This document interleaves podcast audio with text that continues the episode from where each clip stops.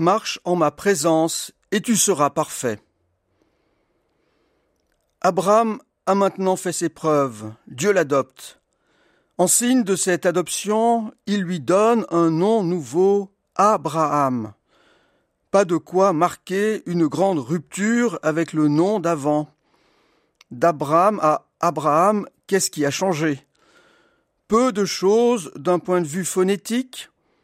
Un petit A en plus, ce A qui en français dit la surprise.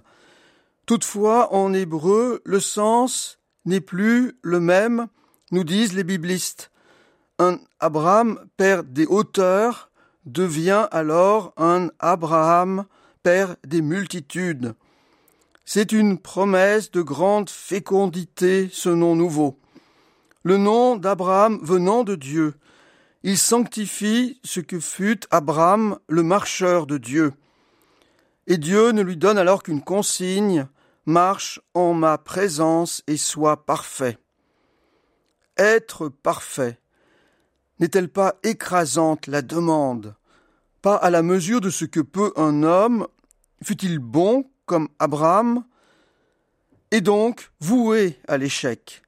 Car si Abraham n'a pas été parfait, de la perfection où Dieu l'entend, Abraham ne le sera pas non plus.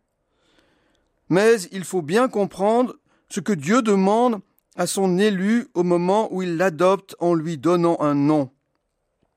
Il ne lui dit pas Marche en ma présence et en plus, sois parfait, telle une condition. Et si elle n'était pas respectée, elle viendrait invalider l'adoption et la promesse d'une immense fécondité spirituelle. Dieu dit à Abraham, Continue sur la voie d'Abraham, marche en ma présence, et ainsi tu seras parfait. Je serai ta perfection.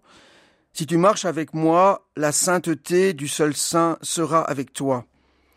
Si tu erres, je te remettrai sur la route.